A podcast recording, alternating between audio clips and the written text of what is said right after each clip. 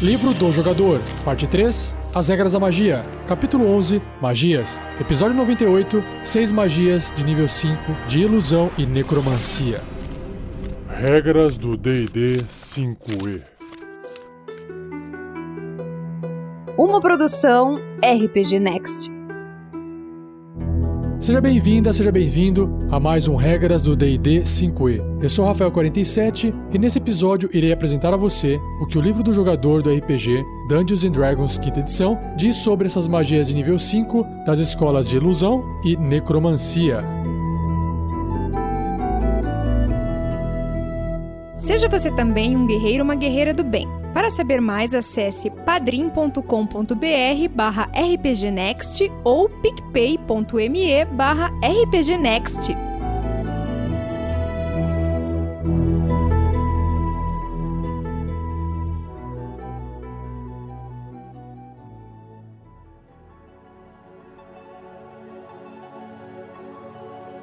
Vamos lá, primeira magia tem o nome de Creation, criação, uma magia de quinto nível de ilusão. Ela tem um tempo de conjuração de 1 minuto, o alcance é de 30 pés. Você puxa mechas de matéria sombria da Umbra para criar objetos inanimados de matéria vegetal dentro do alcance. Bens finos, cordas, madeira ou algo similar. Você também pode usar a magia para criar objetos minerais, como pedra, cristal ou metal. O objeto criado não pode ser maior que um cubo de 5 pés de lado, ou seja, um metro e meio por um metro e meio por um metro e meio. É um cubo que cabe ali num quadradinho do tabuleiro. E o objeto deve ser de um formato e material que você já tenha visto antes. A duração depende do material do objeto. Se o objeto for composto por diversos materiais, use o de menor duração. Então, tem uma tabela aqui, onde tem do lado esquerdo material e do lado direito duração. Então, por exemplo, matéria vegetal dura um dia, porque vai estragar, né? Já pedra ou cristal, 12 horas. Claro que a pedra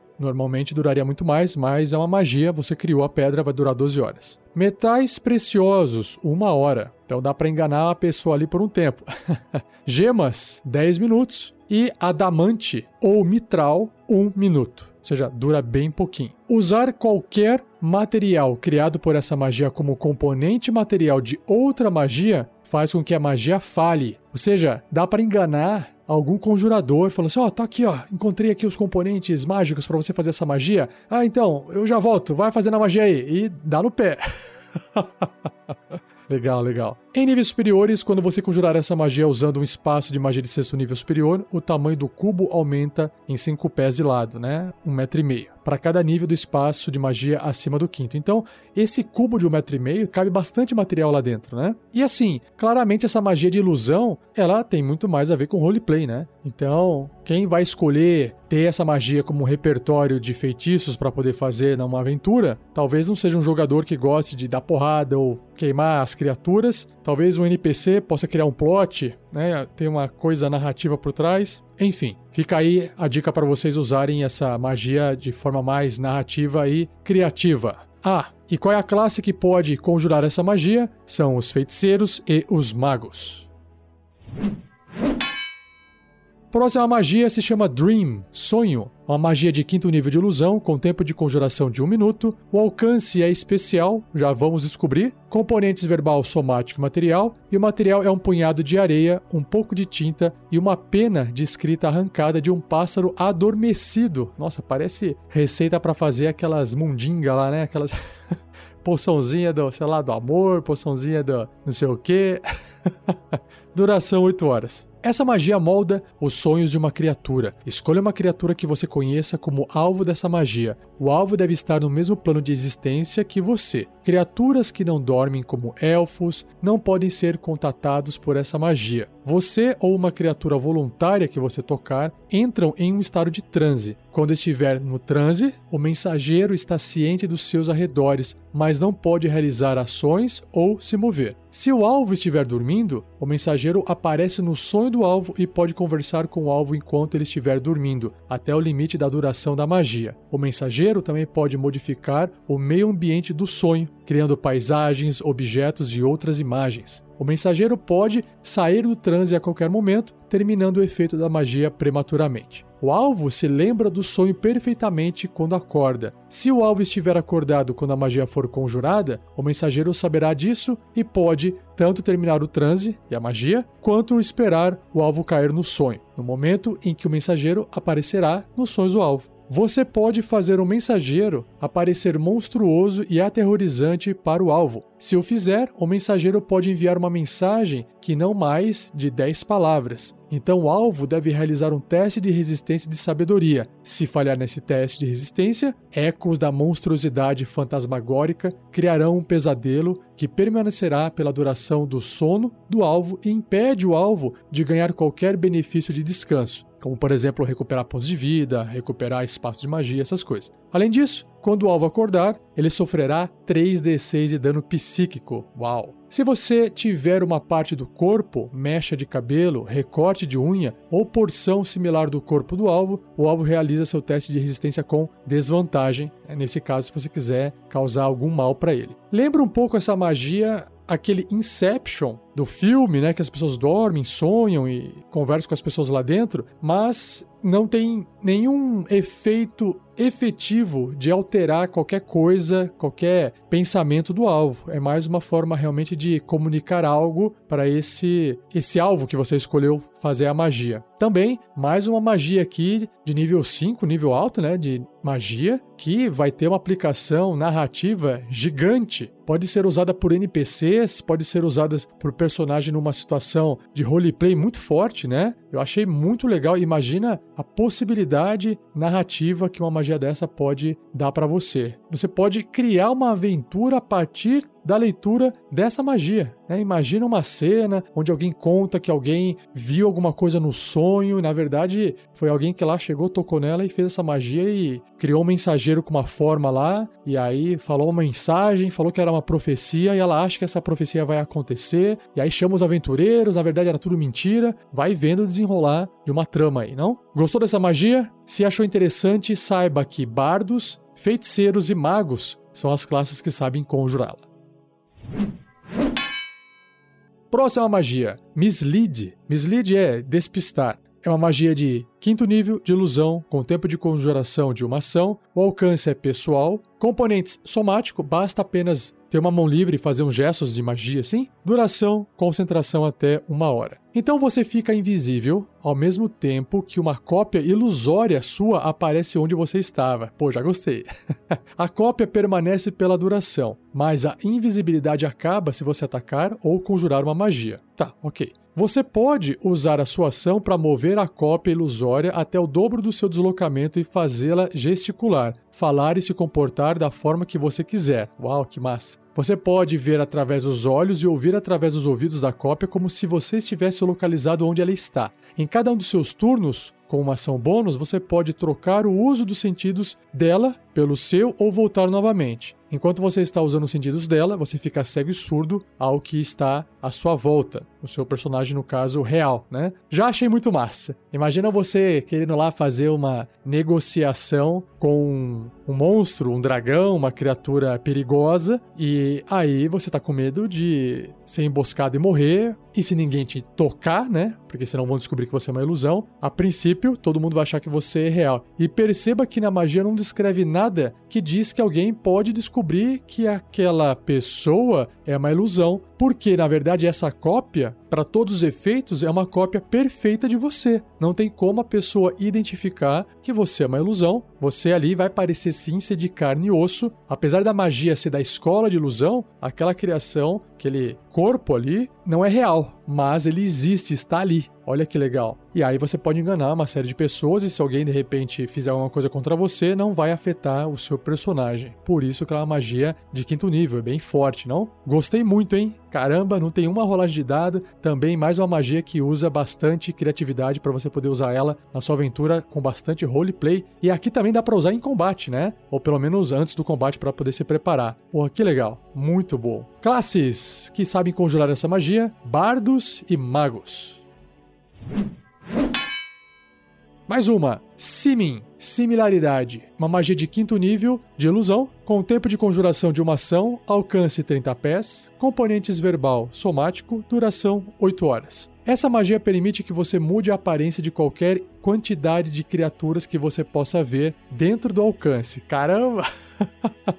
que legal! Você dá a cada alvo que você escolher uma nova aparência ilusória. Um alvo involuntário pode realizar um teste de resistência de carisma e, se for bem sucedido, a magia não o afetará. Já estou imaginando aqui aquele bardo montando um palco assim com personagens para fazer tipo um teatro e contar uma história, mudando a forma daquele personagem NPC que tá no canto e transformando ele num orc, por exemplo, para poder ficar mais é, verossímil. A história, ó, olha só que legal. Já tô imaginando, tô viajando aqui. A magia disfarça a aparência física, assim como roupa, armadura, armas e equipamentos. Você pode fazer com que cada criatura pareça 30 centímetros, né, um pé mais ou menos, mais baixa ou mais alta e também um pouco mais magro, gorda ou entre esses dois. Você não pode mudar o tipo do seu corpo, portanto, você deve adotar uma forma que tenha a mesma disposição básica de membros. Então, se é um humanoide, tem que continuar sendo um humanoide. No mais, a extensão da sua ilusão cabe a você. A magia permanece pela duração,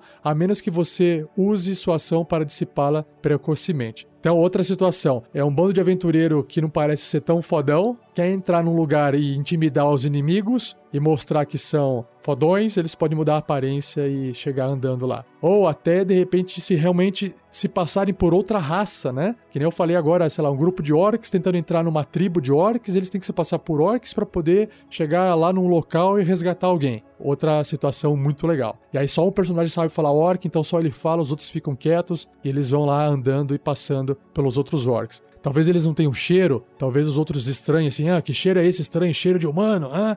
E aí os caras têm que inventar uma desculpinha, por que, que eles estão cheirando humanos, né? Olha só que legal.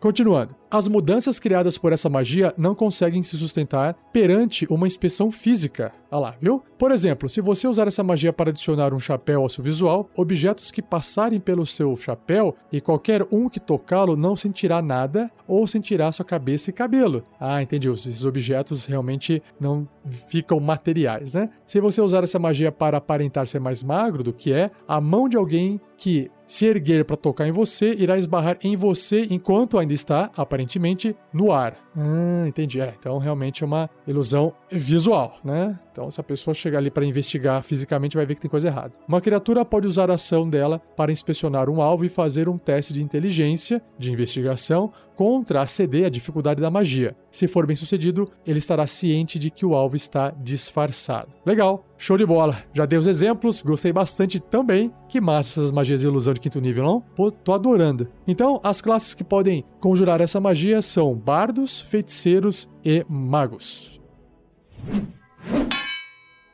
Agora, indo para as magias de necromancia, nós temos duas. A penúltima magia do cast de hoje é a Contagion, que é praga ou contágio, uma magia de quinto nível de necromancia, com tempo de conjuração de uma ação, o alcance é o toque, componentes verbal e somático e a duração 7 dias. Não é uma semana, hein? No jogo do D&D, uma semana tem 10 dias. Aqui dura 7. Vamos lá. Seu toque inflige uma doença. Faça um ataque de magia corpo a corpo contra uma criatura ao seu alcance. Se atingir, você aflige a criatura com uma doença de sua escolha entre qualquer uma das descritas abaixo, que serão seis que eu já já vou descrever para vocês. No final de cada turno do alvo, ele deve realizar um teste de resistência de constituição. Após obter três falhas nesses testes de resistência, o efeito da doença permanece pela duração e a criatura para de fazer esses testes de resistência, ou seja, ela ficou infectada. Após obter três sucessos nesses testes de resistência, a criatura se recupera da doença e a magia termina. Legal, beleza. Já que essa magia induz uma doença natural no alvo, qualquer efeito que remova uma doença, ou de outra forma melhore os efeitos de uma doença, se aplica a ela. Beleza, faz sentido. Então, quais são as seis doenças aqui da lista? A primeira é Blinding Sickness.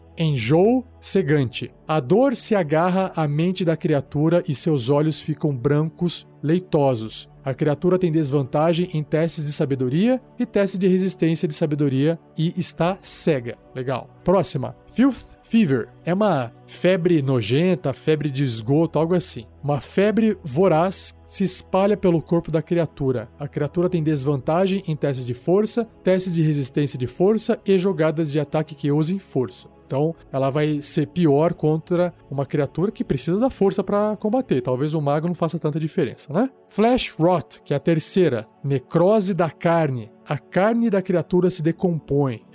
A criatura tem desvantagem em testes de carisma, que ela fica feiosa, e vulnerabilidade a todos os danos, porque a pele dela realmente está ficando exposta, e aí qualquer coisa que encostar ali, bater, cortar, vai causar um dano a mais. Vulnerabilidade significa que ela vai receber o dobro do dano de todos os danos cortante, perfurante, de fogo, não importa. Olha, bem forte isso aqui, hein? Quarta doença, Mindfire. Ardência mental. A mente da criatura fica febril. A criatura tem desvantagem em testes de inteligência, testes de resistência de inteligência e a criatura age como se estivesse sob efeito da magia confusão durante um combate. E a magia confusão tem uma chance dela não fazer nada, ficar parada, uma chance dela atacar o, realmente o inimigo. Eu lembro que o mestre acaba controlando ela, né? Pelo tempo da magia. Se eu não me engano. Me corrijam aí no, no post do episódio. Mais uma, Sager, tremedeira. A criatura é acometida por espasmos. A criatura tem desvantagem em testes de destreza, porque ela tá tremendo sem parar. Teste de resistência e destreza e jogadas de ataque que usem destreza. Parecida com a febre lá do esgoto, que afeta a força, essa aqui vai afetar a destreza. Por fim, a Slime Doom, a perdição pegajosa. A criatura começa a sangrar incontrolavelmente. A criatura tem desvantagem em testes de constituição e testes de resistência de constituição. Além disso, sempre que a criatura sofrer dano, ela ficará atordoada, uau, até o fim do seu próximo turno. Caraca! Então repare que essa magia ativa, né, ela afeta, traz aqui para a descrição várias condições que um personagem pode ficar, né, pode possuir, e aí essas condições eu vou explicar em casts futuros, tá bom? Gostou dessa magia praga? Se você gostou, saiba que clérigos e druidas são as classes que sabem conjurar essa magia. Por fim, a última magia é a Raise Dead. Reviver os mortos. Essa magia é famosa. Vamos ver o que, ela faz. É uma magia de quinto nível de necromancia, com tempo de conjuração de uma hora, o alcance é o toque, componentes verbal, somático e material, e o material é um diamante valendo no mínimo 500 moedas de ouro que a magia consome. Claro, para poder limitar o uso dessa magia, porque ela deve ser o quê? Poderosa. Duração instantânea. Então, você traz uma criatura morta que você tocar de volta à vida. Considerando que ela não esteja morta há mais de 10 dias, se a alma da criatura estiver tanto disposta quanto livre para juntar-se ao corpo dela, a criatura volta à vida com um ponto de vida. Essa magia também neutraliza quaisquer venenos e cura doenças não mágicas que afetavam a criatura no momento da morte. Essa magia, no entanto, não remove doenças mágicas, maldições ou efeitos similares. Se eles não tiverem sido removidos antes da conjuração da magia, eles voltam a afetar a criatura quando ela voltar a viver. A magia não pode trazer uma criatura morta-viva de volta à vida. Que pena, então, se você foi transformado num morto-vivo, já era.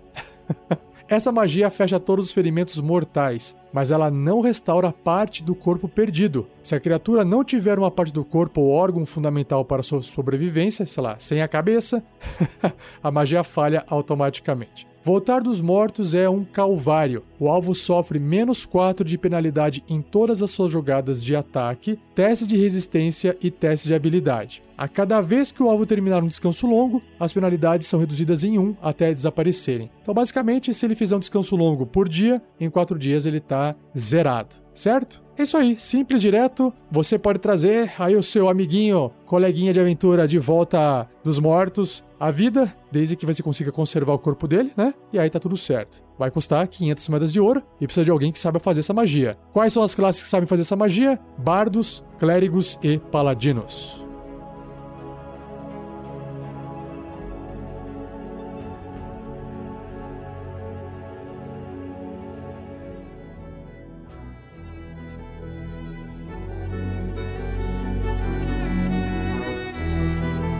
E assim eu encerro mais esse episódio do Regras do D&D 5e. Espero que você tenha gostado. Envie suas dúvidas para rafael47@rpgnext.com.br ou escreva no post desse episódio. Minha intenção é ir acumulando algumas perguntas e fazer um episódio respondendo todas elas. Não se esqueça de compartilhar para ajudar no projeto e continue a discussão desse cast no post do episódio. Mais uma vez, um muito obrigado pela edição de Gleico Vieira Pereira. Valeu, Gleico! E se você ainda não conhece nossos outros podcasts, saiba que nós temos podcasts de aventura e RPG, conhecido como Tarrasque na Bota, podcasts de bate-papo, conhecido como A Forja, e também nós temos podcasts de outros sistemas, como por exemplo Regras do GURPS. E até tem um podcast nosso chamado Contos Narrados, com histórias, contos roteirizados, com mini historinhas assim, ou de aventura ou de terror. Se você quiser conhecer mais sobre esses outros podcasts, dê uma olhada no nosso site em rpgnext.com.br. E não perca o próximo episódio, onde irei abordar